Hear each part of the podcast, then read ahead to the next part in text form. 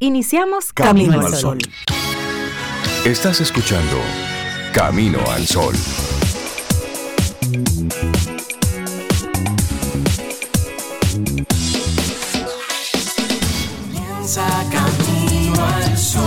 Muy buenos días y bienvenidos a Camino al Sol. Es martes, estamos a 17 de enero año 2023.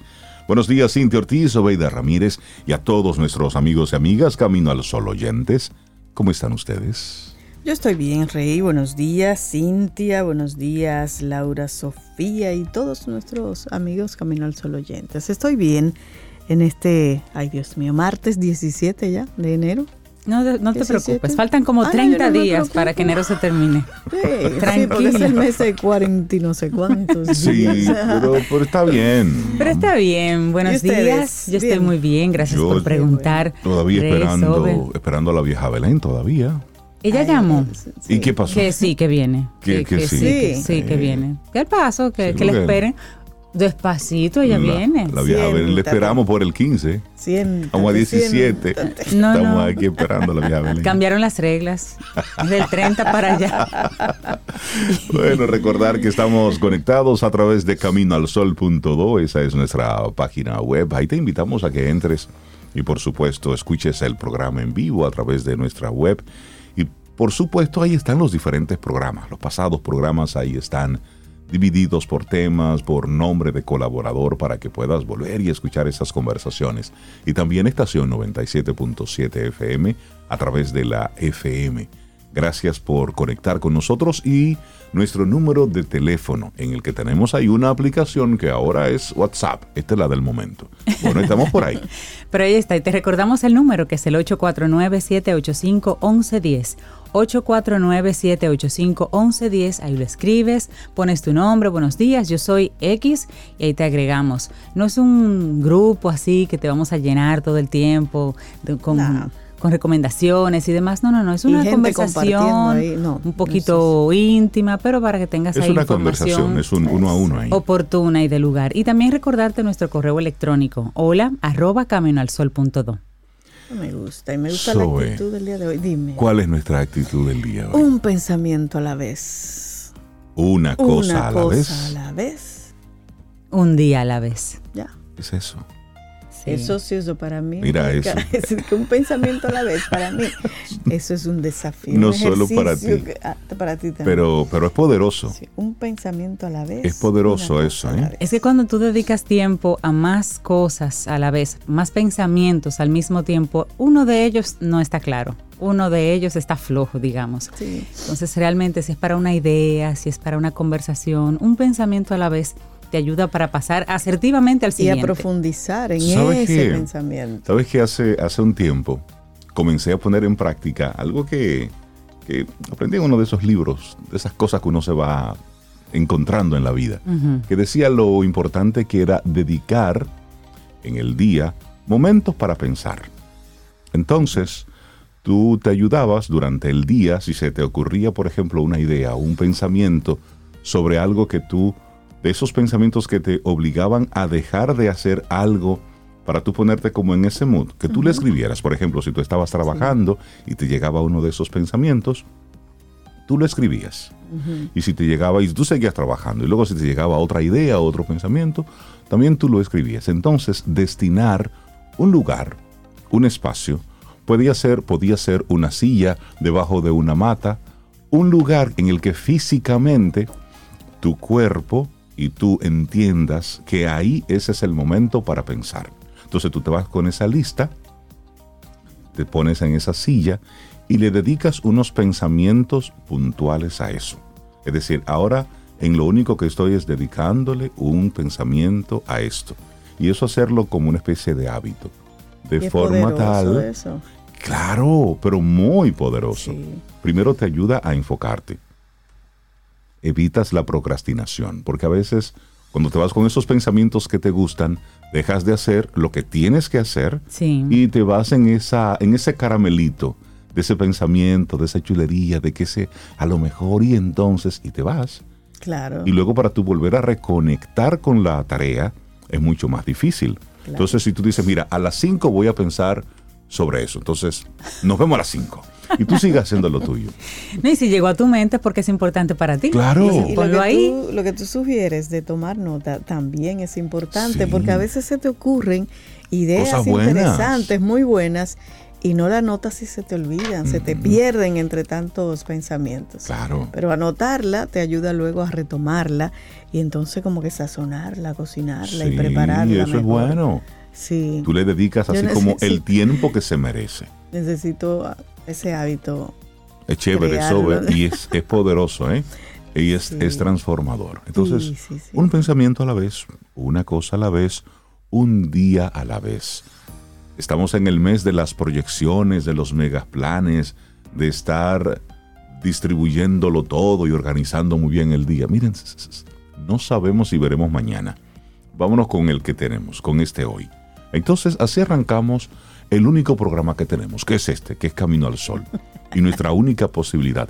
Ya vamos para 11 años, pero es un día a la vez. Pero es un día a la vez. Entonces, hoy estamos en martes, en 17 de enero del 2023, y así iniciamos Camino al Sol. Así es. Hay una canción bellísima que encontré por ahí con Fonseca, y este chico creo que es argentino, Nahuel Penisi, que es no vidente, pero tiene una voz hermosísima. Entonces ellos juntos interpretan esto, porque nadie sabe. Así iniciamos. Lindo día. Los titulares del día. En camino al sol.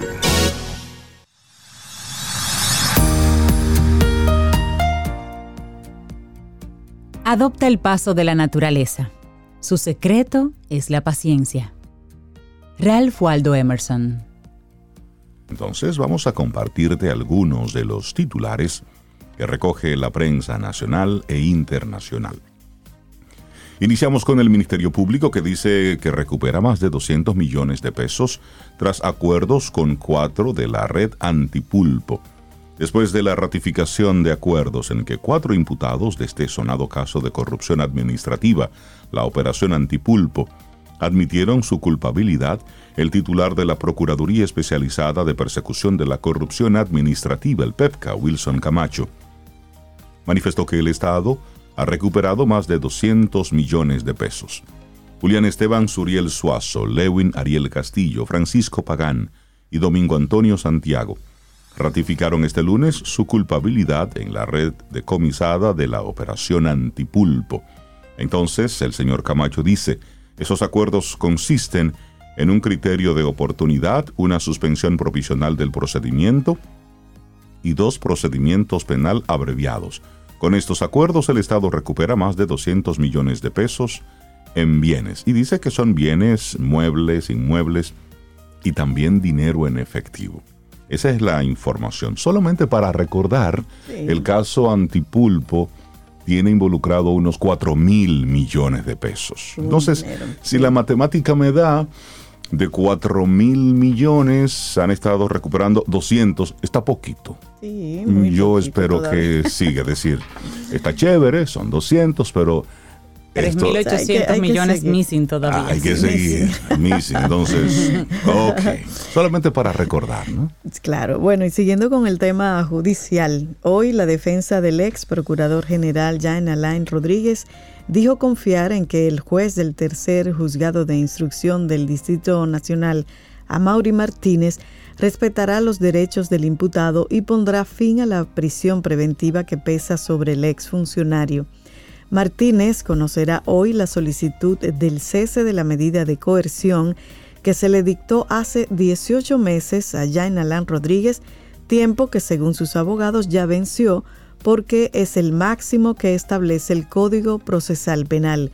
Gustavo Biaggi, uno de los defensores de Rodríguez, afirmó que el Ministerio Público quiere prolongar la estadía de Jan Alain en la cárcel a como dé lugar y que para ello depositó unos documentos en el día de ayer ante el tercer juzgado de instrucción, de los cuales no se les ha notificado. No los conocemos, en lo personal entiendo debe ser para aplazar la audiencia de la solicitud del imputado en torno al cese, sostuvo Biaggi. El ex procurador está preso en el Centro de Rehabilitación Ajayo Hombres, acusado de encabezar una red a la que se le atribuye haber desfalcado al Estado con más de 6 mil millones de pesos desde la institución que dirigía y por cuyo caso hay otros tres detenidos. La justicia en los temas principales del día de hoy. Condenan a abogado a 10 años de prisión por violar a sobrina de su esposa. La víctima, ciudadana norteamericana, vino al país de vacaciones. El tercer tribunal colegiado del Distrito Nacional condenó a 10 años de prisión a un abogado, o sea, un abogado, por Dios, que sabe lo que está haciendo, acusado de violar sexualmente a la sobrina de su esposa, y esto en un hecho ocurrido en el año 2019. El condenado es Hemingway Máximo Félix Báez, quien había sido descargado en un primer juicio, fue hallado culpable en la Corte de Apelación y tras recurrir en casación, se ordenó un nuevo juicio en el tercer tribunal colegiado. La víctima es una norteamericana que en el momento de la denuncia, en el 2019, tenía 20 años de edad. El abogado deberá pagar también una indemnización de 2 millones de pesos y purgar su condena en el Centro de Rehabilitación Najayo Hombre. De acuerdo con el expediente, la violación sexual ocurrió en la residencia del agresor, en el sector El Millón de este Distrito Nacional. El tercer tribunal colegiado del Distrito Nacional lo conforman las juezas Milagros Mercedes Cabrera, Leticia Martínez Novoa y Yuleika Enríquez, quienes dispusieron la lectura íntegra de la sentencia para el 2 de febrero. Y poco le dieron. Y eso hay que seguirlo. Hay que ser. Hay que seguir. no se puede tener medias tintas con No esto. se puede tener medias tintas. Es así. Y tiene que ventilarse. Bueno, cambiemos ahora de tema. ¿Recuerdan que ayer hablábamos de unas universidades que habían sido creadas como en un microondas? Bueno, pues la historia sigue. La Universidad Internacional de la Romana es una de las cuatro aprobadas entre el 2021 y 2022 por el Consejo Nacional de Educación Superior, que tramitó en un año toda la documentación requerida para solicitar su incorporación al sistema, a excepción del decreto de aprobación del Poder Ejecutivo de la Fundación o el patronato que sustenta la academia, como establece el artículo 18 del reglamento de las instituciones de educación superior. Entonces, el expediente mediante el cual se validó la operación de esta universidad, que fueron entregados al CONECIT a solicitud del periódico Diario Libre, evidencian que la Fundación Campus La Romana aprobó sus estatutos el 28 de diciembre del 2020 y la Asamblea General Constitutiva de los miembros de la asociación se realizó el 24 de marzo del 2021, es decir, tres meses después. Entonces, el aviso de incorporación de asociación sin fines de lucros fue publicado en un periódico de circulación nacional el 5 de julio del 2021 y el 14 de ese mes, la secretaria del Consejo Municipal de la Alcaldía del Distrito Nacional, Betsy Céspedes, emitió una certificación en la que hace constar que la incorporación de la fundación fue visada y registrada. Y ahí están los números de folio y todo eso. Entonces, esta fundación con nombre y fines diferentes a la que respaldan la universidad no debió ser validada por las autoridades del Viceministerio de Educación Superior, organismo que presenta al Consejo los expedientes para su aprobación previa investigación. Entonces esto pica y se extiende porque el Consejo de Administración de la Fundación Campus La Romana está representado por Maciel Cristina Castro Germán, que también es gerente coordinadora de la Fundación Universitaria Iberoamericana, Casey Marlene Brea Vidal, Scarlett Mercedes Ureña, Laura Andújar y Elvira Victoria Peña, quienes al hacer la inscripción en la Dirección General de Impuestos Internos presentaron dos correos electrónicos, entre ellos un arroba gmail. Estas son cosas como, como extrañas. Entonces yo entré a la página de esa, de esa universidad para ver qué estaban dando. Entonces en Uniromana, en la Universidad de la Romana, solamente veo que como oferta académica tienen posgrados y tienen uno, adivinen de qué, una maestría en educación. Educación.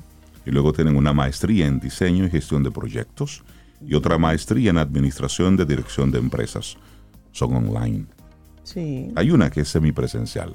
ok. Entonces, Pero si no tienen campus, como Mm. la semipresencialidad, ¿dónde la bueno, esas son las cosas que hay que seguir investigando. claro. ¿Por qué esto No, al vapor? En un país tan pequeño. Y con tantas universidades. tantas ya, universidades. desaparecer algunas. Digo. Sí, sí, estoy totalmente de acuerdo contigo porque hay que ir hacia la excelencia académica del que la recibe y el que la imparte. Así es que este tema que está investigando Diario Libre, muy bien, espero que sigan dándole por ahí, que sigan investigando. Porque, porque ahí se está pescando mucho. Claro, y fueron tres que aprobaron. Así es. Este es solo una la que... Pero bueno, otra información. Aprobarán esta semana licencia ambiental para primera fase del proyecto Pedernales. Para finales de esta semana se prevé que el Ministerio de Medio Ambiente otorgue a la Dirección General de Alianzas Público-Privadas la licencia ambiental solicitada para la primera fase del proyecto de desarrollo en la provincia de Pedernales. Así lo informaron a Diario Libre el titular de la Dirección General de Alianzas Político-Privadas, Simon Freum, y el ministro de Medio Ambiente, Miguel Seara Hatton. Con relación a la solicitud de la medida ambiental del proyecto, fuimos informados por el Ministerio de Medio Ambiente de que estaremos recibiendo la aprobación formal del mismo a finales de esta semana, sostuvo Freum. En tanto que el Ministerio, Seara Hatton, el ministro, informó se está redactando la versión final del permiso del Master Plan esta semana estará firmado. La información fue otorgada días después de que el presidente Luis Abinader anunciara que en febrero próximo iniciarían la construcción de los dos primeros hoteles del proyecto. El 4 de febrero damos el primer Picasso para la construcción de dos hoteles en Pedernales. Eso dijo el mandatario al encabezar la presentación de los resultados obtenidos por el sector turismo en el año 2022. Bueno, y eficiencia energética y Cámara de Cuentas fueron otras piezas que perimieron en el Congreso.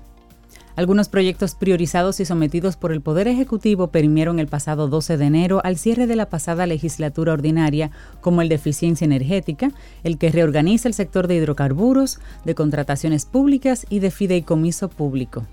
Piezas claves todas. El último proyecto se había logrado aprobar el pasado 12 de enero en segunda lectura en la Cámara de Diputados, luego de debates y esfuerzos por alcanzar el consenso. El Senado, primera Cámara que lo aprobó, no tuvo tiempo de conocer esas modificaciones para aceptarlas o rechazarlas como dispone la Constitución. También caducó en tiempo de estudio para los proyectos de ley orgánica de la Cámara de Cuentas, las leyes electorales, la ley número 33-18 sobre partidos, agrupaciones y movimientos políticos y la número 15-19 orgánica del régimen electoral. El proyecto de ley que reformaría la ley 15-19 estaba siendo objeto de estudio en una comisión especial de la Cámara de Diputados, luego de que el Senado la aprobara en dos lecturas consecutivas el pasado 20 de diciembre. La comitiva que preside Elías Wessing Chávez fue apoderada de su estudio el pasado 28 de diciembre. Aunque en el Senado perimieron dos proyectos de ley, sobre la administración de los bienes incautados, decomisados y abandonados en los procesos penales y en los de juicio de extinción de dominio, uno de la autoría de Félix Bautista y otro de Pedro Catrén, se mantiene vigente uno parecido, presentado por el Poder Ejecutivo y que fue aprobado en segunda lectura el 12 de enero en el Senado. Se trata de una iniciativa que de alguna manera fue fusionada con las dos citadas piezas. Pero muchas eh, piezas controversiales, diríamos, para la sociedad, ya, ya caducaron. Por ejemplo, una iniciativa, unas iniciativas que tienen que reintroducir porque caducaron los proyectos de ley sobre el grooming, que es el acoso en línea, el de empleo juvenil, el de agricultura familiar, responsabilidad civil de los funcionarios públicos y el de trabajo doméstico. Y uno se pregunta, pero ¿cómo es que se dejan vencer tantas piezas? Es que, es que tienen muchos temas y tienen muchos intereses. Prioridades. Y tienen muchas prioridades. Sí. Que no necesariamente son las del país. No, son, son, son, sus intereses. Por ejemplo, mira, yo, oigan esta información, el director de la, de la OMSA, la Oficina Metropolitana de Servicios de Autobuses OMSA, Radamés González, advirtió que más de 20.000 pasajeros serían afectados. Óiganme lo que les digo si se le entrega al empresario del transporte, Antonio Marte, la terminal de esa institución que está ubicada en el kilómetro nueve y medio de la autopista Duarte.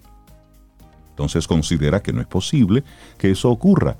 González manifestó que cuando se enteró de que Marte llevó la solicitud al ministro de la presidencia, Joel Santos, le llamó para decirle que le hubiese gustado acompañarlo en el recorrido y explicarle la importancia del C4 o la terminal de autobuses. Informó que en el lugar convergen cuatro rutas, los Alcarrizos, la John F. Kennedy y la Luperón, y es donde se guardan cerca de 70 y 80 autobuses. Antonio Marte dijo que todavía no hay nada en concreto, pero prometió ofrecer detalles de por qué su solicitud al gobierno. Y yo la, pregunta que hago exactamente, ¿por qué hay que entregarle a un empresario del transporte que se ha ido metiendo en el gobierno, que se ha ido metiendo en la política? Interpretando la palabra entregarle como por, Sí, porque es lo que no dice, vender ni comprar. No, no, le están entregando. Entonces, cada vez dando, ya tienen muchísimo poder. Y desde el gobierno dándole más otorgándoles rutas, otorgándoles corredores a empresarios. Así si es bueno tener una oh. empresa y ser negociante cuando es el gobierno que te prepara todas las plataformas. Así sí es bueno. Pero realmente, ¿por qué entregar algo tan delicado como lo es la circulación pública en manos de empresarios, que eso es lo que son. Ya dejaron de ser sindicalistas, ya dejaron de ser... No, no, ya lo que son es, es empresarios. Entonces, esto hay que explicarlo. Claro, sí, sí. Entregarle, eso me... Es un disparate. Bueno, y el alcalde de Nueva York, señores, dice que ciudad no puede más. Durante una visita a la ciudad fronteriza de El Paso, en Texas, el alcalde de Nueva York, Eric Adams, criticó duramente la respuesta del gobierno federal a la afluencia de inmigrantes a las ciudades estadounidenses y señaló que necesitamos una coordinación clara. Adams señaló el domingo que las ciudades a las que llegan inmigrantes necesitan ayuda de la Agencia Federal para el Manejo de Emergencias. Nuestras ciudades están siendo socavadas y no nos merecemos esto. Los inmigrantes no se merecen esto y las personas que viven en las ciudades no se merecen esto, dijo Adams al final de una visita de fin de semana a El Paso. Adams dijo que en la ciudad de Nueva York se ha visto abrumada. Desde la primera primavera pasada, la ciudad ha recibido a unos 40.000 solicitantes de asilo y la semana pasada registraron una cifra récord de cerca de 840 solicitantes de asilo que llegaron en un solo día, dijo Adams. Nueva York no puede soportar más, no podemos, dijo Adams, que agregó que otras ciudades tampoco pueden más. El tema de migración es a nivel mundial. Así es. Y no se puede, por lo tanto, cada uno de nuestros países tiene que resolver su tema. Claro, claro. Así es. Bueno, y llegó Andreina Andreina Martínez, llegó y trajo mucha alegría en el aeropuerto de las Américas a las 6 de la tarde, creo que ayer. Mucha gente contenta con, con verla, con recibirla, con ese sentimiento de tú eres nuestra reina. Ella ganó, pero tú eres nuestra reina y demás. Pero bueno, sí, nos vimos bastante cerca de, la, información es que está caliente el tema. El tema está bien caliente. Se habla de, de, fraude, acusan, sí. fraude a la que ganó. No, bueno, a la que ganó. Y a la dueña del certamen. Lo que, como una solución salomónica, dijo la dueña del certamen, es que ella va a utilizar tanto a la reina como a las... A la Miss Venezuela y, a, Miss República, Dominicana, como que van a trabajar todas juntas. Y eso es como un aliciente. Como más o menos, como que van, ahora se van a ir de gira. Sí, parece que ella en sus palabras reconoce que hubo un algo. Entonces ya no habrá una sola reina, sino que ahora serán tres. Entonces van a estar haciendo oh. giras y todo lo demás. Miren, estoy muy enterado del tema. Te veo muy este, enterado. Pero había que, había que modificar un poquito el tema para, para cerrar esta línea, porque cuántas noticias feas, así que sí. Bueno, nosotros así cerramos este bloque de informaciones. Están feas, sí, hombre, pero Miren, es lo que toca, lo que debemos Hay que trabajar para tener mejores noticias, señores. este país no puede seguir con esa, yo esa línea. te tengo una buena, eh, relacionada con la música. Tú sabes que la canción Chiquitita Ay, del grupo ABBA, que a mí a Cintia nos encanta. La que le preguntan, dime por qué. Dime por, qué. Ponme chiquitica hasta que crezca. Tú sabes que esa canción ha vendido todos los millones de discos, ¿no? Muchísimo, durante 40 años que ya tiene. Salió en el año 1979. Y nunca, nunca esa canción ha reportado ni un centavo al grupo ABBA. ¿Cómo va a ser? ¿Por qué? Ni un centavito. ¿Y a dónde se han ido esos royalties? Ellos lo donaron. Así. Donaron los royalties de esa canción, todo a UNICEF. A UNICEF.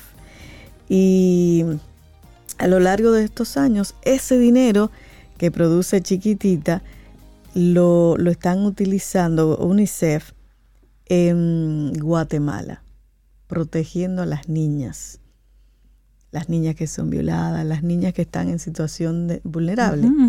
Todo ese dinero va a las niñas de Guatemala, de chiquitita. Interesante. Porque el grupo ABA lo donó y no reciben un centavo ellos por esa canción. Vamos a escucharla.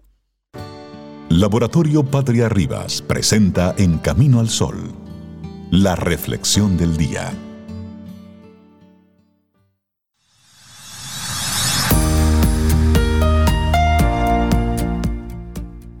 Cosa por demás sabida es que el esperar no agrada, pero el que más se apresura no es el que más trecho avanza, que para hacer ciertas cosas se requiere tiempo y calma.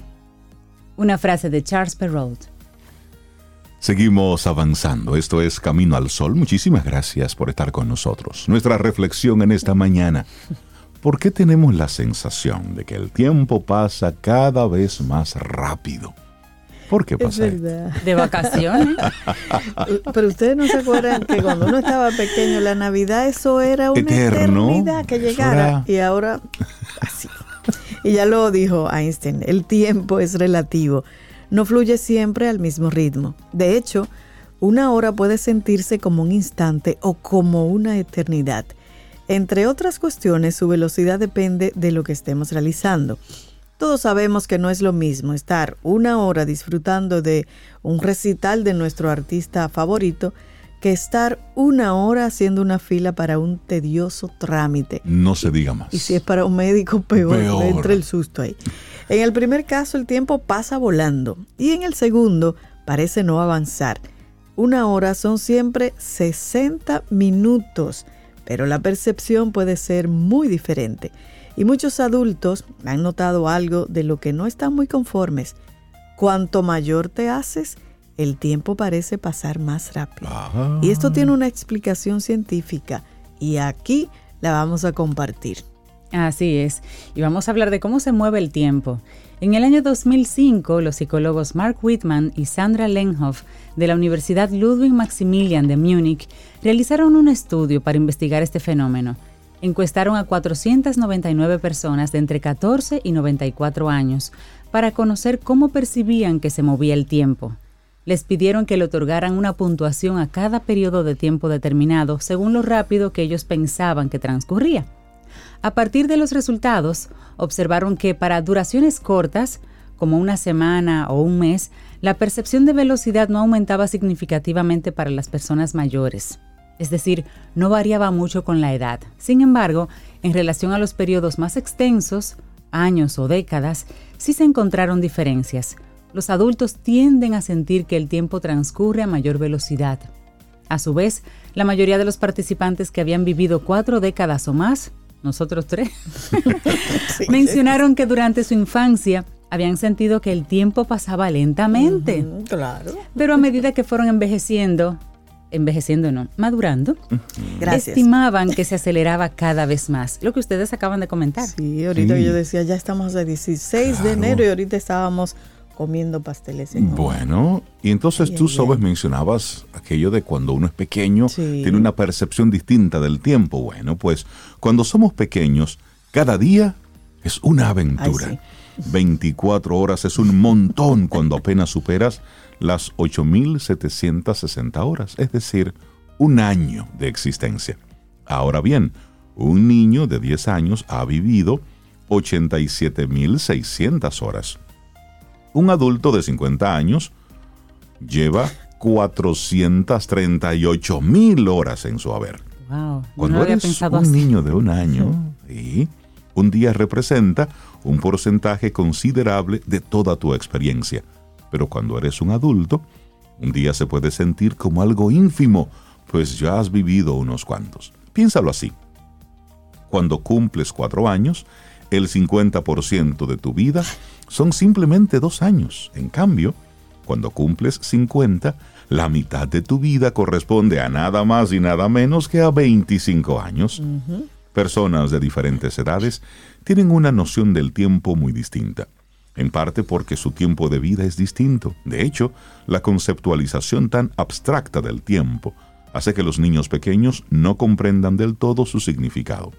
No es algo innato, sino que se adquiere a los seis o a los siete años. Wow, interesante. Y tanto la calidad como el nivel de novedad de cada experiencia vivida son elementos que asumen cierto protagonismo a la hora de determinar cuán rápido o lento se ha deslizado el tiempo. Y en ese sentido, es importante hacer una aclaración. Los seres humanos contamos con perspectivas distintas con relación al tiempo. La perspectiva prospectiva, que es aquella que percibimos acerca de un evento que aún está sucediendo o sucederá en el futuro, mientras que la perspectiva retrospectiva se da una vez que el hecho terminó y por ende pasó a ser parte del pasado. Es por este motivo que podemos sentir que el tiempo vuela en unas vacaciones divertidas y emocionantes. Eso es una perspectiva prospectiva, pero cuando ya estamos en casa y recordamos ese viaje, tenemos la sensación de que duró más tiempo que otras experiencias menos alucinantes. Y entonces aquí hablamos de perspectiva retrospectiva. Y esto sucede, Rey Sobe, porque nuestro cerebro tiende a almacenar en la memoria las experiencias nuevas y no tanto las cotidianas. Por eso, posiblemente recordemos con detalles algo sorprendente que vivimos en unas vacaciones exóticas, por ejemplo. Sin embargo, si preguntamos, ¿qué tú cenaste el jueves? ¿Qué cenaste el domingo? Tal vez te cueste un poquito recordar. El neurocientífico David Eagleman nos explica que cuando una experiencia se repite con frecuencia, las neuronas que se encargan de registrarla se activan menos, porque es como lo mejor, un archivo, un archivo repetitivo. En cambio, el recuerdo de las experiencias novedosas será mucho más rico. A medida que el mundo que nos rodea nos resulte más y más familiar, tendremos la sensación de que el tiempo se encoge más y más. Creo que ahí ya estamos teniendo respuestas. Entonces, nuestra percepción del tiempo se basa en la cantidad de nuevos recuerdos. La etapa por excelencia de nuevas experiencias es la infancia, ¿verdad? Durante la niñez vivimos aventuras innovadoras a diario. Todo es puro descubrimiento los animales, los colores, los juegos, las actividades con los amiguitos, las comidas y cualquier otra cosa que ocurre pueden abrir un mundo mágico y fascinante, pues todo es una potencial maravilla. Y esto hace que cuantas más vivencias desconocidas experimentemos y más recuerdos tengamos, tendremos la sensación de que el tiempo duró más. Pero la vida de un adulto tiende a volverse rutinaria pesada, aburrida por el trabajo, el hogar, la familia. Entonces las experiencias nuevas son cada vez más esporádicas cuando nos hacemos mayores. Sí, pero no todo está perdido, ¿eh? No todo está perdido. Para nada. Ahora que ya tienes esta información, puedes modificar tu percepción del tiempo incorporando actividades nuevas. Escapar de la monotonía puede darnos grandes sorpresas y algunas ideas. Apúntate en un curso de cocina árabe o china o italiana, la que prefieras. Planea un viaje a un sitio que cuente con una cultura opuesta a la tuya cambia el recorrido hacia el trabajo. Uno tiende a hacer como el mismo recorrido. Sí. cambia la ruta. Varíe eso. Es más, usted que está en el tapón ahora mismo, doble a la izquierda. Doble, exacto. O a la derecha. Depende. Para dónde o si no opción, siga derecho, pero con una musiquita diferente. Crece aquí camino al sol. Haz algo diferente. Sí, también realizar un deporte, qué sé yo, un nuevo hábito, una lectura, no sé. Haga cualquier cosa que aún no hayas hecho. De ahí obtendrás nuevos recuerdos que, si bien no te permitirán pausar el tiempo, sí te ayudarán a percibirlo más lentamente. Así es. ¿Por qué tenemos la sensación de que el tiempo pasa cada vez más rápido? Ya te lo explicamos un poquito. Y es un escrito de la psicóloga Sharon Laura Capeluto y lo compartimos aquí hoy en Camino al Sol. Laboratorio Patria Rivas presentó En Camino al Sol la reflexión del día.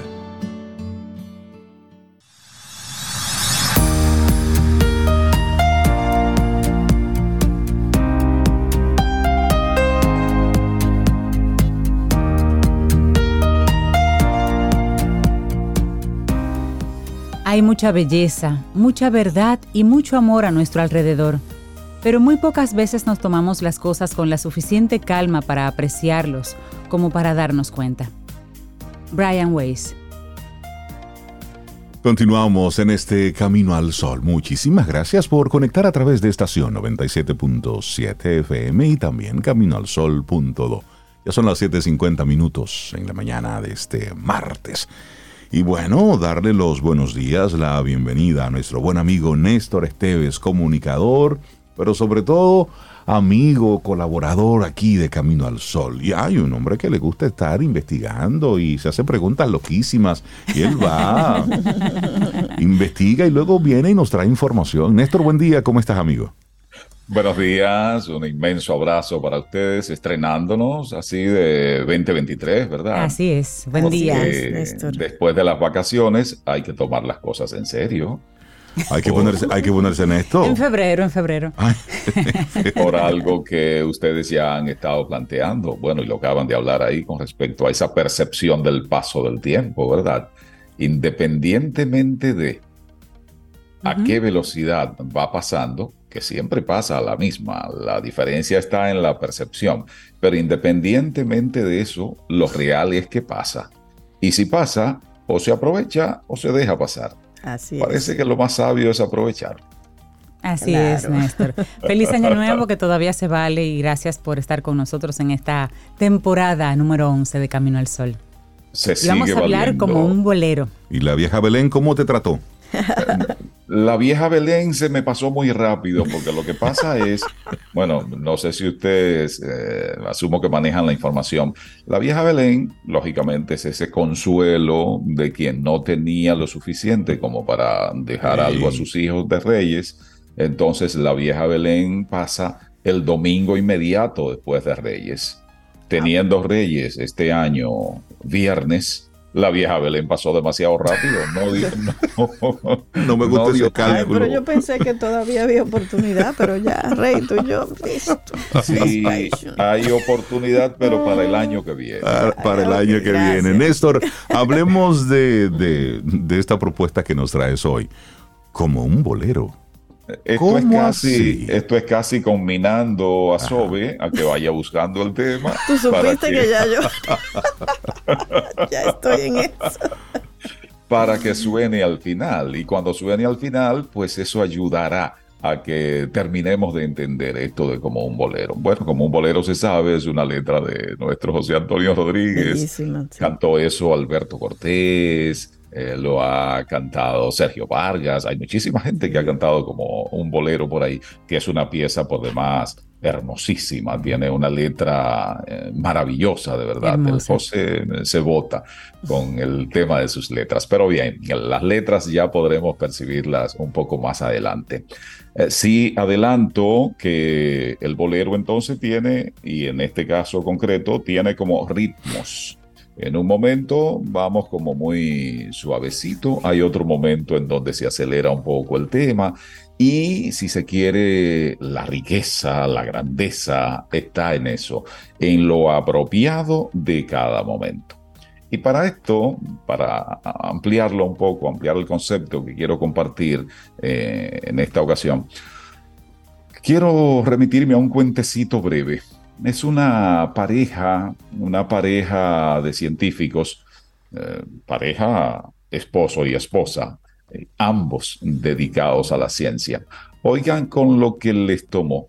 Les tomó a ellos, a ellos por esa curiosidad de que descendemos del mono, descendemos de los monos, los humanos, y se hicieron la pregunta, y si a un mono le ofrecemos las mismas experiencias que a un humano, entonces ¿qué pasa? Y oigan hasta dónde se atrevieron a llegar para buscar respuesta a su inquietud. Aprovecharon que quedó embarazada la dama y decidieron buscar un monito que coincidiera en edad con la criatura que iban a tener.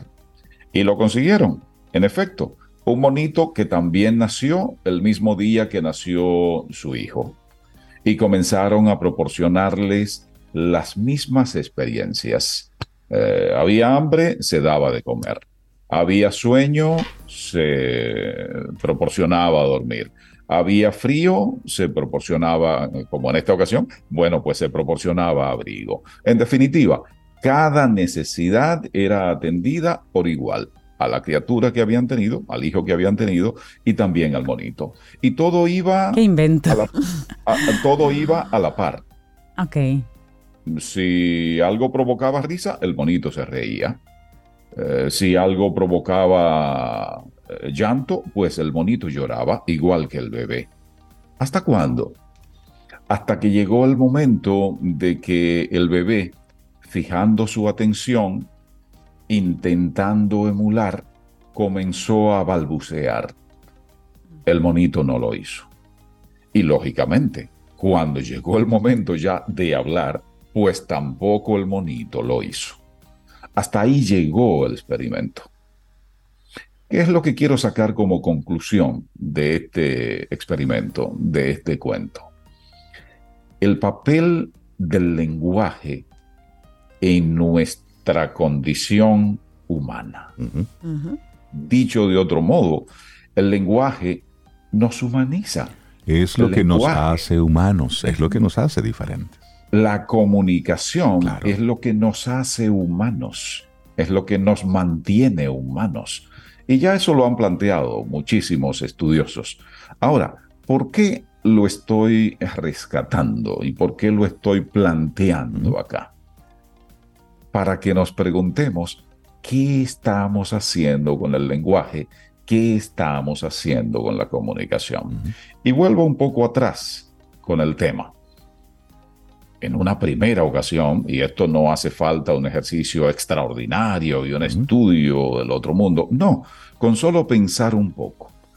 Eh, si, si, les parece como ejercicio, cerremos los ojos y pensemos en aquella etapa en el que no existían las palabras. Y como no existían las palabras, nada tenía nombre. No sabíamos cómo dirigirnos a las demás personas. No sabíamos eh, cómo llamar a nada de lo que estaba a nuestro lado, porque sencillamente no existían las palabras. Imaginemos ese momento y entonces imaginando ese momento, pregunto, ¿y cómo nos hacíamos para entendernos? Con un mazo.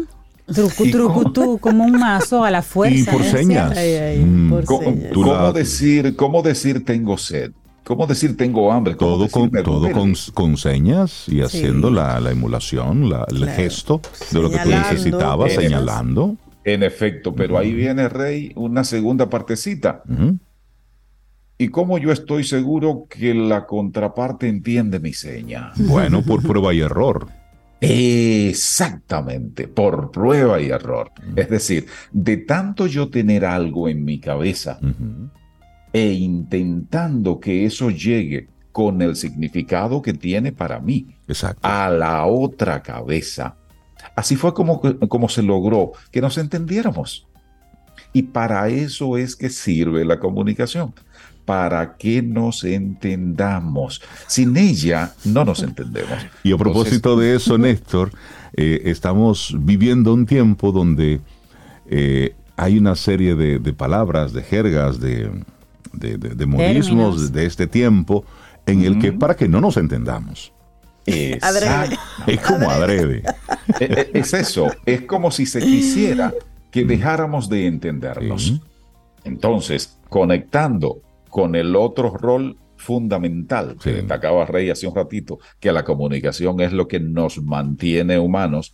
Si dejamos de entendernos, entonces estamos perdiendo a la comunicación y la estamos perdiendo para las dos cosas. Para dejar de entendernos, pero también para dejar de mantenernos humanos. Ahora, ¿qué ha venido pasando con eso que sirvió para que nos entendiéramos? Primero por señas, después de señas con palabras y después de palabras solo dichas, solo expresadas de manera oral, palabras escritas. Sí.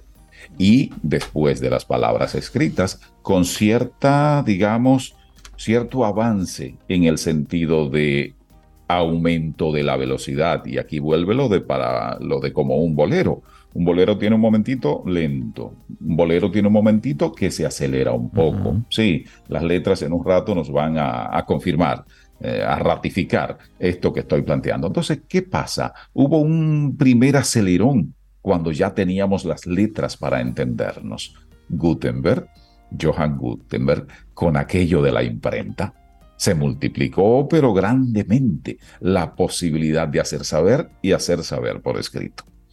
Y hace pocos años hemos tenido el más reciente acelerón. Un acelerón que todavía no asimilamos. Un acelerón que de verdad es muy difícil que lleguemos a asimilar solo contando con nuestra condición humana. Es el acelerón que ha significado Internet. Entonces Internet nos ha puesto una velocidad que dicho así muy a la franca, dicho en blanco y negro, nos imposibilita procesar a esa velocidad la cantidad de estímulos, la cantidad de mensajes a la que estamos sometidos cotidianamente. Es, impresionante. Y, hay, y hay, otro, hay otro acelerón, Néstor, que se está mostrando en este año. Y es el uso de la inteligencia artificial aplicada en el sistema educativo, que ese es otro acelerón. Entonces, ¿qué pasa? Sí, muy bien, qué bueno que podamos contar con la inteligencia artificial, pero bueno, ¿todos contamos con la inteligencia artificial a nuestro servicio? La respuesta es no. Todavía. Entonces, entonces, si tú cuentas con inteligencia artificial, ¿qué es lo que quieres? ¿Manipular a todo aquel que no cuente con mm. inteligencia artificial? Bueno, pues ahí entonces hay, es como si tuviéramos una categoría de humanos y otra categoría de humanos. Y precisamente te menciono el tema de la inteligencia artificial, porque precisamente ese es, y lo pongo como un gran acelerador de todo este proceso, porque es que si ya nosotros, los humanos, no somos capaces de manejar la cantidad de información que, que ocurre cada día, es decir, todo lo, todos los medios generando información, la cantidad de libros que se publican al día. Es algo impresionante la cantidad de, cosas que se van generando. De contenidos. No es posible que nadie lo pueda consumir. Entonces, se crea esta figura, la inteligencia artificial, que sí es capaz de consumir toda esa información y entonces tomar decisiones en base a toda esa información. Entonces se convierte en un gran reto para yo humano que tengo una capacidad limitada de captar información y de procesarla versus una entidad artificial que sí tiene la capacidad de tener toda la información del mundo y procesarla. Las respuestas serán diferentes. Acá viene una llavecita que sirve ah. para encontrar esas respuestas precisamente. Estoy recordando ahora a San Francisco de Asís. Cuentan que él decía, deseo poco y lo poco que deseo, lo deseo, lo deseo poco. poco. si no aprendiera a vivir así, qué rico. ¿A, qué voy, ¿A qué voy con esto? No es a desear poco necesariamente. Ahora, sí a aprender a separar el grano de la paja. Dicho de otro modo, ¿qué necesito? ¿Para qué necesito eso que digo que necesito? Dicho de otro modo, coger y dejar. Es decir, la habilidad que más se necesita en este momento en el que tantos estímulos llegan a nosotros es esa, es discriminar. ¿Qué necesito? ¿Cuánto necesito? Porque no se trata de recibir mucho y de recibir mucho y de recibir mucho. Si no lo proceso, si no soy capaz de procesarlo, si no sé para qué me sirve eso, y entonces... Eso para lo único que sirve es para emborracharnos. Emborracharnos y literalmente perder el control, perder el sentido. La comunicación sirve entonces para entendernos y para entendernos con sentido, con propósito. Entonces se trata de eso, de que mantengamos el valor del lenguaje, el valor de las palabras, esa particularidad humana de, compartir significados, significados que estén asociados a qué? A emociones, a sentimientos, a pensamientos, a ideas, a inquietudes que ayuden a qué? A mejorar nuestras vidas, a mejorar nuestras relaciones con las personas con las cuales nos relacionamos por temas familiares, por temas de negocios, por temas de vivir en sociedad, de convivir. Entonces de eso se trata.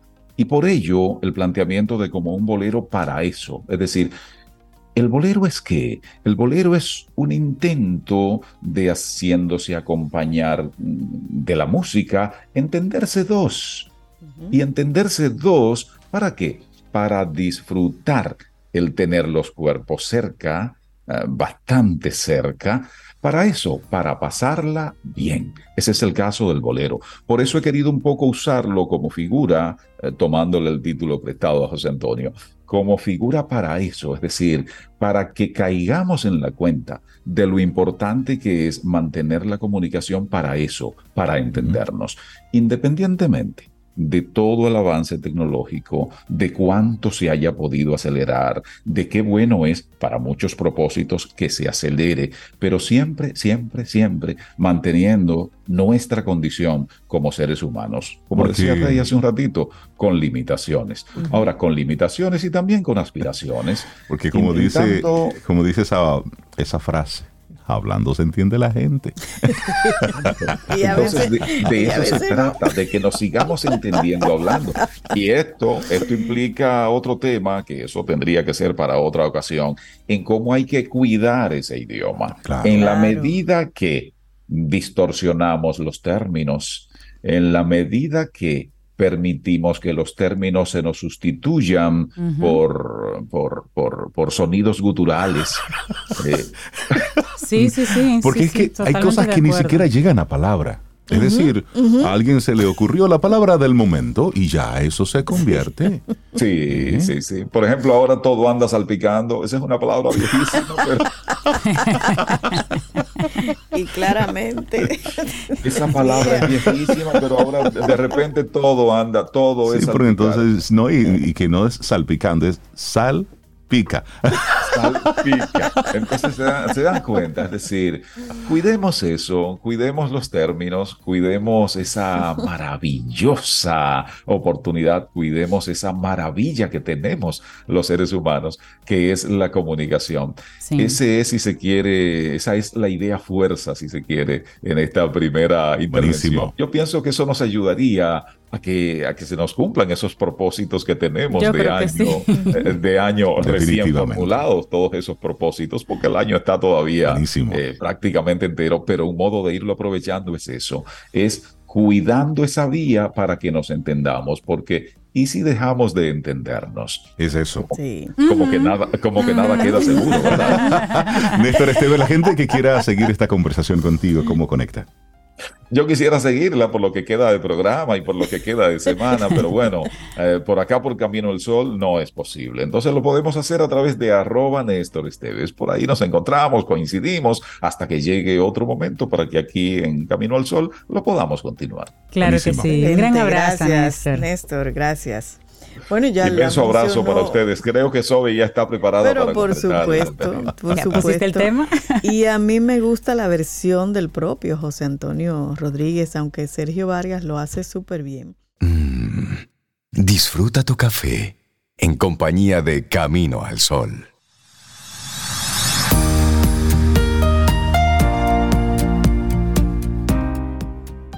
Lo que sea que valores se convierte en tu sol si valoras una noche tranquila, tu propio sol se levantará con la puesta del sol en el horizonte. Mehmet Murad.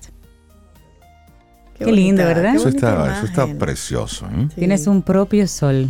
Sí. Tu propio sol. Señores, seguimos avanzando en este camino al sol. Muchísimas gracias por conectar con nosotros a través de las diferentes vías. Y mucha gente en este año se ha estado no quejando, pero sí lamentando que los recursos no le dan. Y entonces se quieren poner creativos, si quieren inventar negocios, si quieren poner cosas diferentes en, su radar financiero y productivo. Bueno, la pandemia probó que todo el mundo tiene la capacidad de reinventarse. Claro. Totalmente.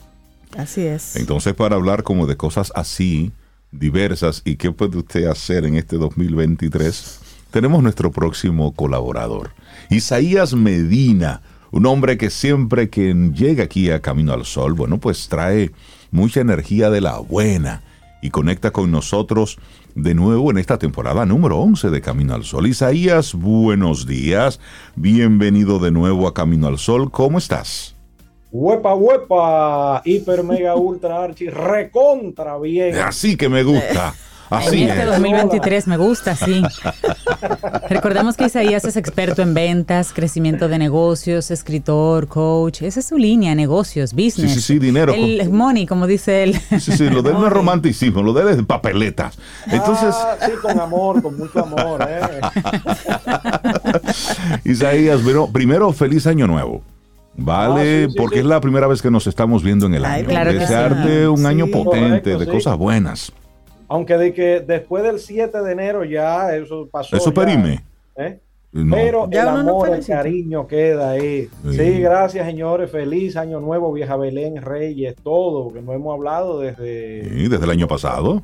Sí. Eh, entonces todo eso aplica. Entonces hoy tu primera propuesta para, para nosotros aquí en Camino al Sol son negocios para desarrollar en este 2023. Hablemos. Hablemos, Isaías. Te vamos a prestar mucha atención. Hablemos, dos puntos. Miren, jóvenes, eh, bueno, los negocios, los negocios, eh, ustedes saben que es el motor del mundo. Esto es la economía, ha, ha, sido un invento maravilloso para que el ser humano pues ponga de sí, desarrolle sus habilidades, capacidades y los talentos los ponga al servicio de las demás personas hay que partir de un hecho de que cualquier negocio que usted vaya a pensar o que quiera desarrollar, que obviamente quizás es movido por la necesidad de resolver los problemas o quizás por los miedos, ¿verdad? Porque hay gente que tiene su vida más o menos cuadrada, pero necesitan tener la tranquilidad de tener un millón de dólares parqueado a la derecha. Exacto, solamente por, por, por tranquilidad. Menudo ahí para tener. Porque, ¿y sí? Sí, sí, sí, se dan esos casos. Entonces, Miren esto, eh, ya ustedes lo saben, muchos de los colaboradores aquí pues lo han repetido hasta la saciedad, tenemos que desarrollar los negocios que nos salen del alma. Por supuesto, eso a veces suena como muy romántico, como una cuestión, no, no, no, es que las oportunidades hay que aprovecharlas, por supuesto. Uno se mete a veces en negocios que no son propios como del ADN nuestro y después uno le va tomando al piso y uno ve cómo es que de verdad uno da un servicio para beneficio de otros, para beneficio de otros, atención, y sobre la marcha, pues cumplo mis objetivos económicos, ¿verdad? Esa es como la, la fórmula ideal. Exacto. Tiene que querer, amar lo que tú haces, ya lo sabemos, ¿verdad? Eh, tiene que hacer lo mejor posible ese servicio que tú das, que de verdad que, que si viene un francés, un norteamericano, inglés, qué sé yo, cualquiera de esa gente que tiene unos estándares de servicios allá, se sienta cómodo con el servicio que tú le estás dando, con la atención, con, con, esa capacidad de poder ayudar a esa persona, porque ya sabemos que el servicio en nuestro país hay mamá. Y eso parte porque la mayoría de nosotros no le gusta lo que hace, lo hace por una obligación de que hay cuentas que pagar y esto es lo que hay. Entonces ese conformismo de esto es lo que hay, esto fue lo que apareció, lleva a que yo me desajuste, me descoloque sobre qué es lo que es el servicio, ayudar a otras personas y comienzan a aparecer una serie de oportunidades, entre comillas, subrayada, negrita y tal y así, que no son tales oportunidades porque usted no le place hacer eso. Entonces a veces tienen oportunidad, vamos a decir que tienen un capital de dinero y se meten y abren un liquor store, porque eso está de moda. Exacto. Y me van a dar una, unas facilidades de pago para yo conseguir que si el whisky, que si el ron, que si la cerveza, el vodka, ¿verdad? Pero usted no tiene esa idea de que de, dar ese, de hecho ni siquiera conoce mucho el negocio. Ni tiene sangre para ese negocio. Sí, para los negocios hay que tener una sangre hay que tener sangre porque de verdad, gente ahí quiere que eh, saben que en el negocio de la comida hay mucho dinero, pero usted se va a poner en el negocio del restaurante y de la hostelería, un negocio tan demandante que usted tiene que trabajar cuando los otros están descansando. Sí, hace la pregunta. ¿Verdad que sí? Bueno, entonces, eh, dicho eso, porque es necesario, los negocios se hacen y esto es, parece como filosofía, ¿verdad? 101, pero no, señores los negocios se hacen es para que nosotros podamos tener un estilo de vida adecuado, ideal, producir un dinero, en este caso, que es necesario, dando un servicio. Y eso tiene que ser en armonía. Si hay un negocio que a usted lo está agobiando, ¿por qué? Porque los suplidores, porque no se vende mucho, porque los negocios dicen del ser humano que hay detrás. Cuando un negocio no va bien, habla es del dueño y de su gente que no están haciendo lo adecuado y con lo cual es como una especie de bola de nieve. Si usted no está haciendo lo adecuado, obviamente porque usted diariamente no se siente a gusto en ese modelo de negocio. Entonces tiene que cambiar. La gente no somos árboles, como decía Jim Rohn, un norteamericano. No no podemos cambiar porque a veces creemos que estamos así una, una mata de mango que no se mueve. no, padre, usted puede moverse. ¿eh? una mata de mango. Bueno, sí. bueno, entonces les voy a decir algunas ideas generales para después caer aquí en el país. Miren, hay ideas que están desarrollándose muy bien fuera y ustedes saben que aquí pues a veces eh, lo que está sucediendo allá afuera aquí antes se decía que era cinco o seis años que estábamos atrasados, ya hoy con la tecnología quizás menos. Pero miren, hay un negocio que se está desarrollando muy bien en Estados Unidos, en Europa sobre todo, que es el supermercado a granel. Fíjense que verdad que ahora la mayoría de los supermercados, bueno, algunos supermercados, pues han hasta exagerado con aquello de las marcas blancas.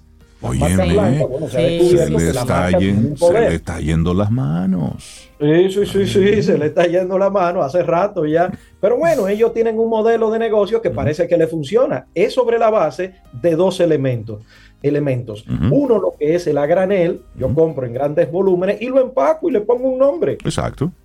Eso le llaman líneas blancas, ¿verdad? A ese nombre de ese establecimiento. Bueno, pero imagínense un supermercado donde literalmente usted compre por gramos, por libras. ¿sí? Sin etiquetas. Sin etiquetas. Eso de verdad está calando en la mente del el consumidor eh, eh, europeo, sobre todo en Estados Unidos hay modelos bastante interesantes. Tú sabes que yo compraría más algo así que una de esas líneas blancas. Sí, Y, es, cualquier cosa que se puede vender a granel, cualquier cosa, cereales, detergentes, jabón, líquido, lo que usted se ocurra, lo que se le ocurra, ¿verdad? Es por poner en caso de los productos industrializados, porque usted puede vender también eh, los productos agrícolas eh, que muchas veces parece que como que no funciona. porque he visto dos o tres, bueno, tengo muchos que ya no veo, estas, eh, estos lugares de de venta de productos que son tipo huertas, ¿verdad? Donde tú vas y te, suples. Eh, eso es otra oportunidad también que está desarrollándose mucho también fuera de aquí. Las huertas verticales, ¿sí? Hay, hay varios eh, ya eh, papers acerca de lo productivo que puede ser o beneficioso en la economía las huertas verticales. Tenemos ahí el caso de este hipermillonario dueño de Amazon, ¿cómo se llama? Jeff, Bezos. Que hizo una inversión impresionantemente grande hacer en estos modelos de negocio de huertas verticales. Claro, esos son en ciudades, eh, eh, que no hay espacio, pero nosotros todavía tenemos muchos espacios. Aquí hay mucha tierra todavía mucha tierra para poder hacerlo tradicional. Bueno, eso son ideas. Otra idea es la venta de segunda mano. Se está popularizando cada vez más. En nuestro país somos expertos, las pacas. Eh, pero las pacas pueden ir a un nivel adicional, ¿verdad? Y no solamente ropa, porque a veces se considera que pacas eh, es ropa. Puede ser cualquier cosa de segunda mano. Ahí tenemos los marketplaces de Facebook, que eso es lo que hace, Corotos, que eso es lo que hace, ¿verdad? Y usted puede diseñar un modelo de negocio donde usted pueda comprar cosas de segunda mano y pueda luego revenderla con cosas. Esas son ideas generales, ¿verdad? Como la idea de, para los más técnicos del metaverso también, con estos eh, NFTs, ¿vieron? Esos eh, tokens no fungibles, le llaman. Bueno, es un tecnicismo, pero esto es para el que no esté escuchando, que sea técnico, que también es una de las megas tendencias y oportunidades que hay. Pero hay una, que estos son ideas del bienestar mental el bienestar mental. Si usted es psicólogo, si usted es terapeuta, si usted es psiquiatra, lo que sea, invéntesela, cranésela para que su servicio pueda ampliarse, porque hay mucha demanda y va a haber mucho más. esta, es la época de, recuperar eh, niños rotos. Entonces ahora mismo la gente está abierta a buscar ayuda profesional que les, bueno, porque pueda organizarle un poco el coco reorganizar esa. Uno mismo. Sí, uno y uno mismo. Pero mira, quiero dar un pasito atrás cuando hablabas de lo de segunda mano.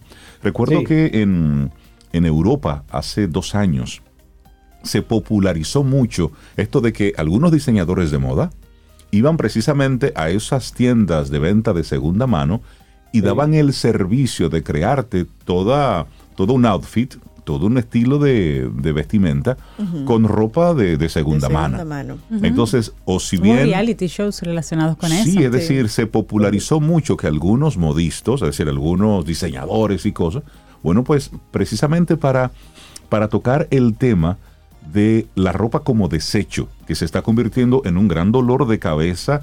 Bueno, en Chile, por ejemplo, el desierto de Atacama se ha convertido en parte en un gran basurero. Pero también lo vemos aquí, como la, ropa de, de, segunda mano que al final no llega a un destino, pues también se convierte en un dolor de cabeza para los fines de, para la basura, como un elemento que daña el, medio ambiente. Entonces también puede ser un negocio, pero al mismo tiempo es una forma de buscarle una solución a esa sobreproducción que tenemos de textiles. Tú sabes una idea de negocio que, alguien compartía conmigo en estos días. Una empresa importante anda buscando, ¿sabe qué? Una persona que le haga las presentaciones. Ah, mira, bueno, las presentaciones, porque tienen que ser del servicio. presentaciones atractivas, tú sabes, como impactantes para venta. Para venta. Y usar muchos datos. Es un servicio, buenísimo. Ahora, ahora ustedes dicen algo, Sobeida plantea algo interesante, que también es una tendencia y una gran oportunidad en países como los nuestros, la educación complementaria. Hay tantos problemas en nuestra educación básica que ya que, por ejemplo, de profesionales seguimos con muchísimas lagunas. Y ahí es donde viene algún experto que pueda craneársela para eh, hacer cursos complementarios de especializaciones muy puntuales, ¿verdad? Y entonces una gran oportunidad. Y hoy con lo, la parte digital, pues entonces se pueden filmar cosas muy buenísimas y hay plataformas maravillosas para hacer entrenamientos donde hay inclusive eh, módulos de, test, de prueba, de exámenes, de entregas de, de información, es decir, una gran oportunidad. Es una oportunidad para países como nosotros y los que se sientan con esa vocación de enseñar. Por ejemplo, particularmente en nuestro país, el negocio de la comida va a seguir creciendo.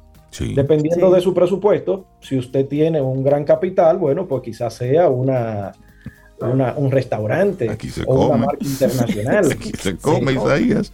Todo lo, que ¿Eh? que ver, todo lo que tenga que ver con comida aquí va bien. porque aquí se come mucho abundante. Sí. Sí, y, bueno, y algo más práctico, o digamos que si usted no tiene grandes recursos, escuche estos dos porque de verdad es una tendencia que se va a mantener durante los próximos años y se va a estabilizar alrededor de cuatro o cinco años más, posiblemente. Número uno, lo de los agentes inmobiliarios. La cantidad de ventas que se están dando y está increciendo, de hecho, 2023, desde hace ya dos años, desde el 2021 se proyectaba que nuestro país iba a seguir creciendo, el PIB, que iba a seguir uno de los mayores crecimientos de toda la región, de Latinoamérica entera, completa, va a seguir. Y eso es una de las razones, obviamente, que es el motor de la construcción. Y eso va a ser una tendencia. Profesionalícese, si usted quiere, a nivel eh, de verdad técnico como agente inmobiliario, profesional, profesional. Y número dos, que es un complemento de eso, son los administradores de propiedades. Porque ustedes saben que después que eso se vende, pues la gente lo compra, digamos, para invertir eh, de alguna manera, para rentarlo. Y alguien tiene que administrar eso.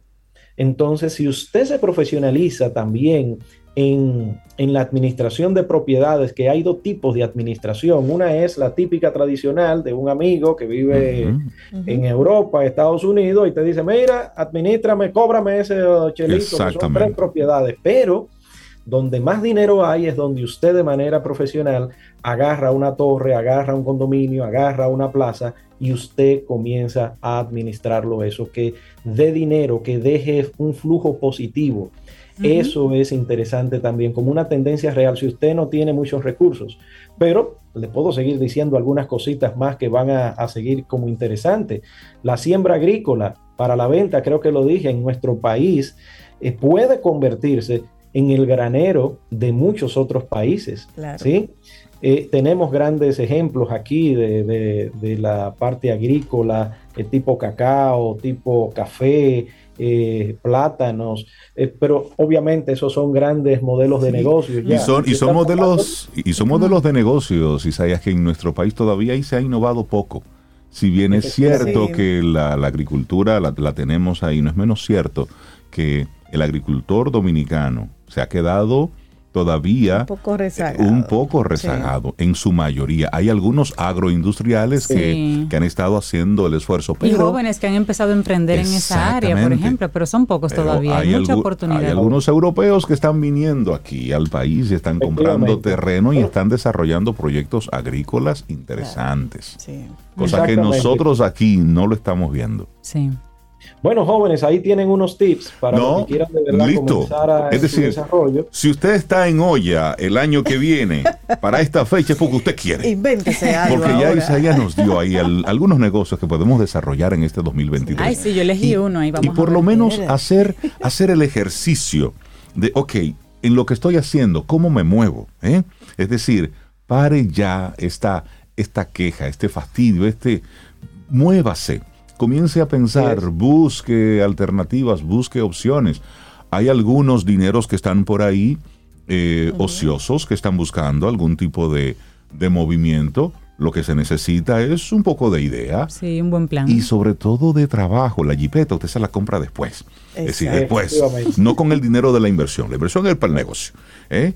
Y también dejarse apoyar por los diferentes programas. No, hay prepararse, Mira, como dice. Ahora mismo las diferentes universidades en su mayoría tienen centros de emprendimiento que dan, dan cursos, dan formación, ahí hay muchísimo contenido. Hasta la banca te presta, pero también te ayuda a formarte. Entonces, hay muchas cosas. Nuestros amigos de Seguro Sura que tienen ahí un área, un departamento con una serie de servicios precisamente para, para ayudar a ese Y gente como Isaías Medina, que son expertos que ya se sientan contigo y los papeles y vamos arriba. ¿Dónde te va a llamar Cintia para su negocio? Sé que me gusta. tengo una idea ya. Sé que me gusta arrancar la mañana. Isaías Medina, la gente que quiera tomarse un cafecito contigo.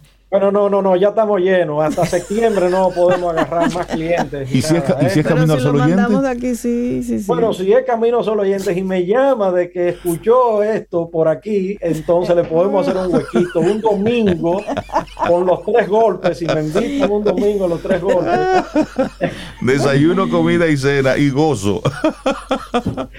88, ¿cómo es? 829-884-3600. A sus órdenes, señor. Buenísimo. Un abrazo, Isaías. Un gran abrazo.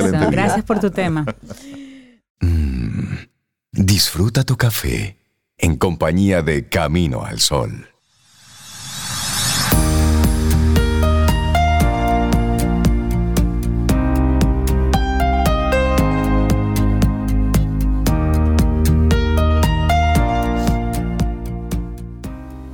Ten paciencia.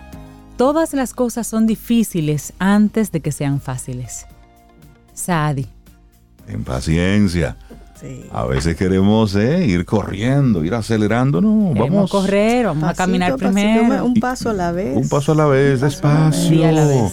Y esa es nuestra, nuestra actitud, nuestra intención para hoy. Un pensamiento a la vez, una cosa a la vez, un día a la vez, tranquilo. Recuerda que tú tienes tu carrera. Basta ya de estarnos comparando. Tú estás en tu carrera. Mira no tu, profesión, No, no, no refiriéndote a profesión con carrera, sino a tu propio camino, a tu propio camino. Gracias por hacer esa acotación. Seguimos aquí en este camino al ah, acotación.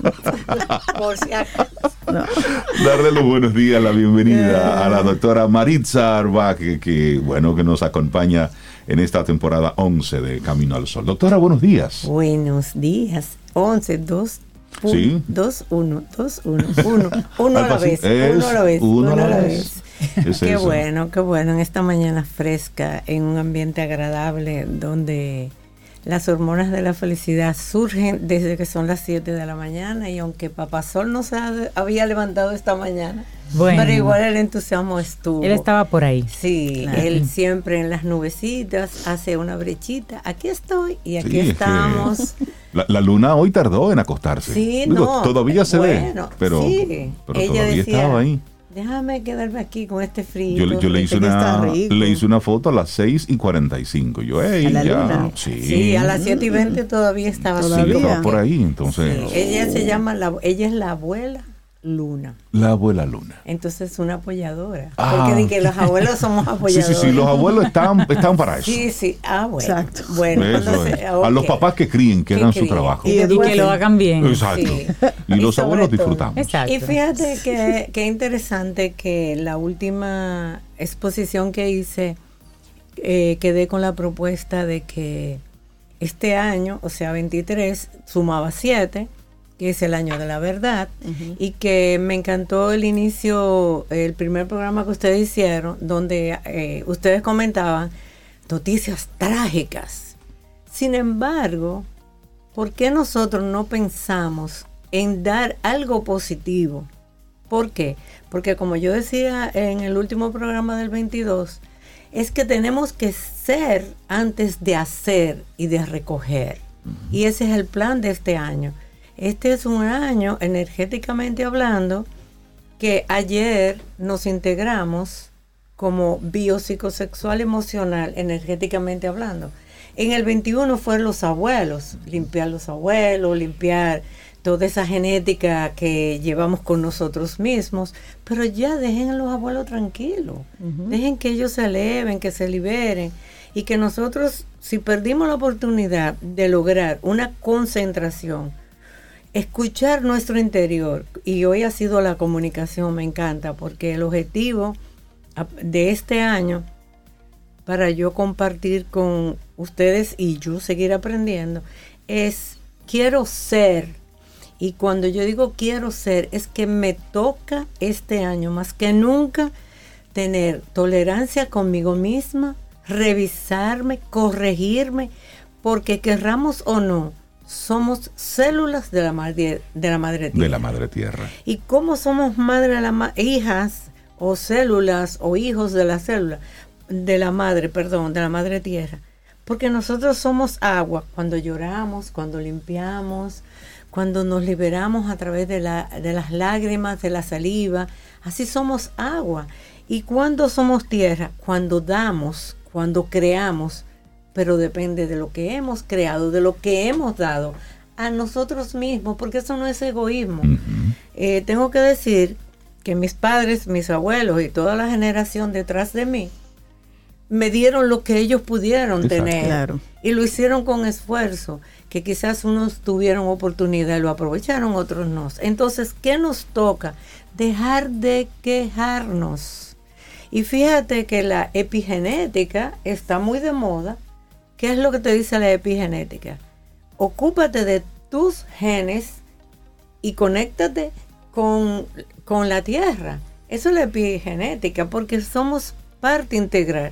Entonces, si yo mejoro, si yo me comprometo yo, y cuando digo yo, como siempre digo, es todos, de ser mejor para contribuir a yo ser mejor, y mi entorno ser mejor. Por eso yo amo este espacio, porque este espacio, hasta las noticias, son tan suaves que no, no te da como la angustia a que van a tirar una bomba. No van a tirar nada porque yo tengo el propósito de contribuir positivamente, de que eso se va a bloquear porque tenemos la capacidad. Claro, y que no podemos estar saltando de una gran noticia a otra gran noticia.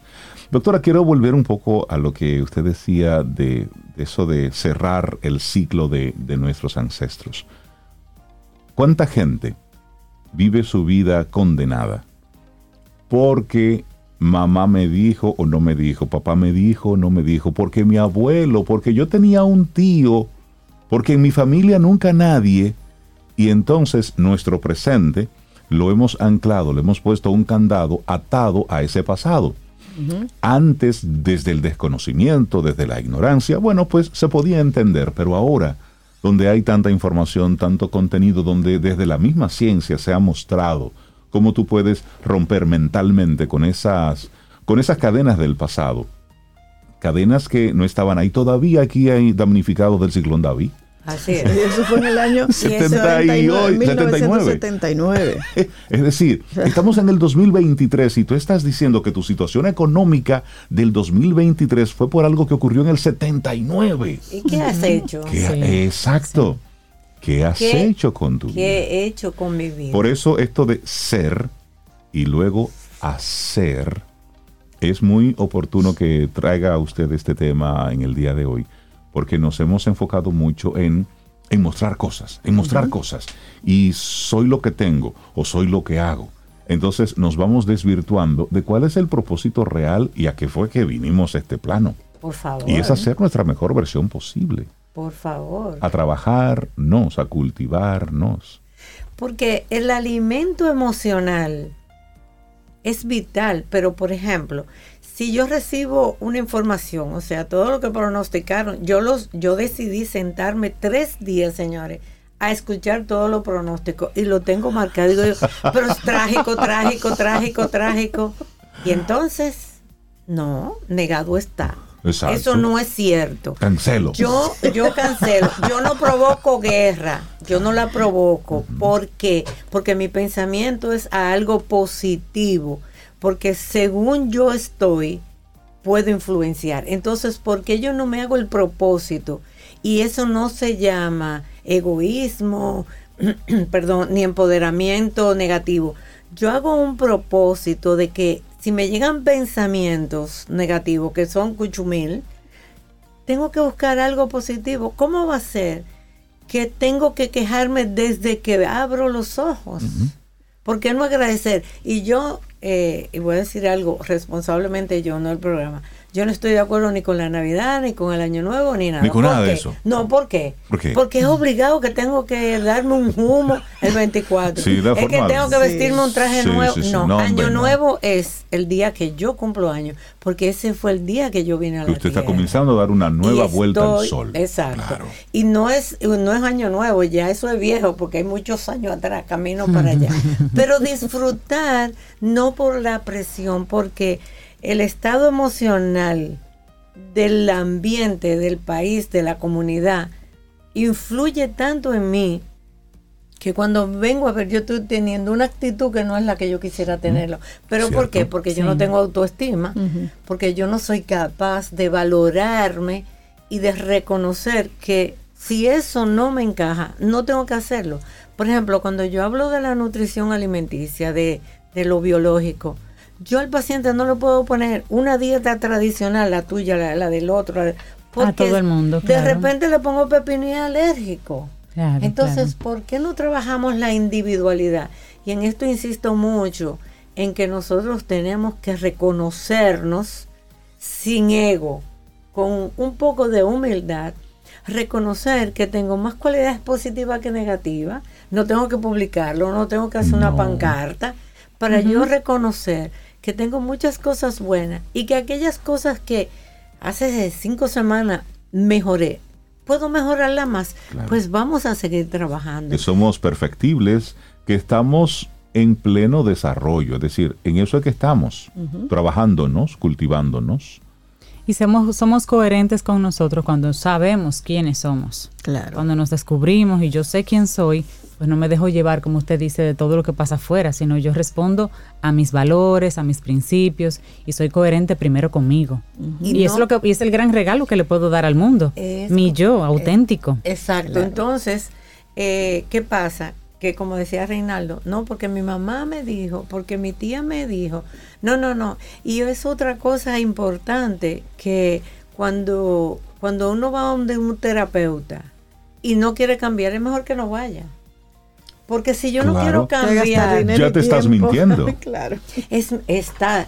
Voy por complacer a mi pareja, por eh, complacer a mi madre, a mi eh, padre. No, así no funciona. ¿Quién te, ¿Y por qué tú estás aquí? No sé. Me trajeron. Me, trajeron. me, dijeron que viniera. me dijeron que viniera. Mira, mi amor, lo siento. El número que usted marcó está fuera de servicio. Claro. No puede ser, no puede ser. Tenemos que ser y ser es una palabra muy profunda, muy auténtica, porque algo que quiero que se quede grabado en el sentimiento humano. Nuestro cuerpo físico es el puchimba del cuerpo emocional espiritual. Que todo lo que yo pienso, todo lo que yo eh, siento, mi cuerpo físico es el que está sufriendo enfermedades, situaciones, al punto de que si alimentamos nuestra mente, si alimentamos positivamente, que somos capaces de mejorar nuestro ser, nuestro cuerpo no se va a enfermar tanto. Así es. Doctora, y eso le escucho y reflexiono un poco. A veces en, esos hay programas de, de, autoconocimiento donde te preguntan quién tú eres. Entonces tú comienzas a decir, yo soy fulano, no, ese es tu nombre. No, pues yo eh, soy ingeniero, no, eso fue lo que estudiaste. Y comienzan ahí, te crean una especie de, de barullo mental y tú te quedas, ok, pero entonces al final, ¿quién soy? Respóndame usted. Entonces, respóndame usted, dígame usted. Entonces, al final, al final, cosas tan complejas tienen una respuesta tan sencilla. Ya yo soy. Es decir, ¿quién tú eres? Yo soy. Yo soy. Punto. Ya tú eres. Y no tienes que demostrarle nada a nadie. Tenemos ahora mismo un tema social donde hay unas pantallas, las redes sociales, donde tú tienes que mostrar muchas cosas para con ese mostrar decir quién tú eres.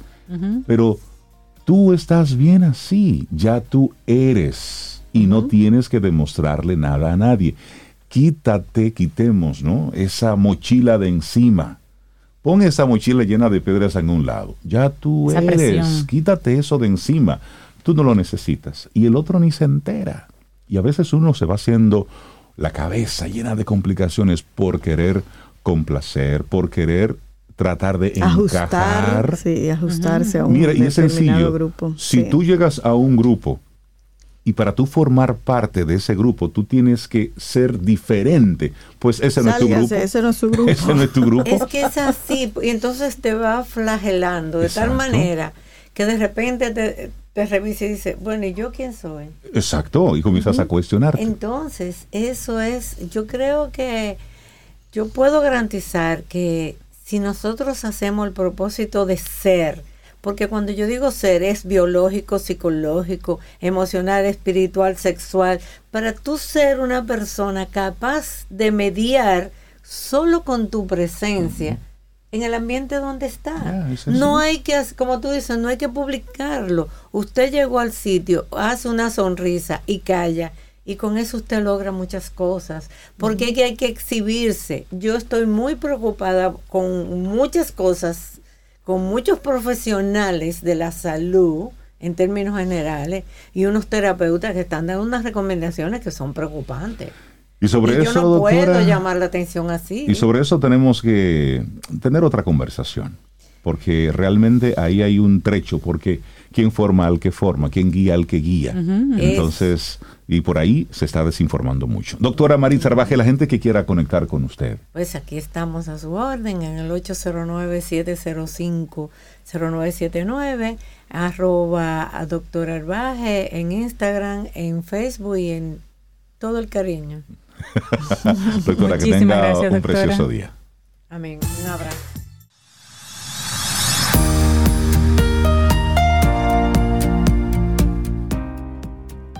Recuerda, más de un río tranquilo comienza como una cascada turbulenta. Sin embargo, ninguno se precipita ni se agita durante todo el camino hasta el mar. Mijail Lemontov. Luego de esto, solo nos queda decir que si mañana, si usted quiere, si el universo sigue conspirando, si usted quiere, si nosotros estamos aquí, tendremos un nuevo camino al sol. Así es. Y mientras tanto, como le invita esta cantante brasileña que se llama Ludmila, Ludmila. Faz una locura para mí. Mm. que haga una locura. Qué, lindo. Dilo otra vez. Ah, qué lindo. Me está bufiando. No, no, no, eso no es bonito. Faz una locura para mí. Qué lindo eso. A mí me encanta el ah. portugués. El portugués se, se, trata muy bien. Así nos vamos, así con una locura para mí. Lindo día. Cosa más linda. Mm. Hasta, mañana. Y esperamos que hayas disfrutado del contenido del día de hoy. Recuerda nuestras vías para mantenernos en contacto. Hola arroba caminoalsol.do. Visita nuestra web y amplía más de nuestro contenido. Caminoalsol.do Hasta una próxima edición. Y pásala bien.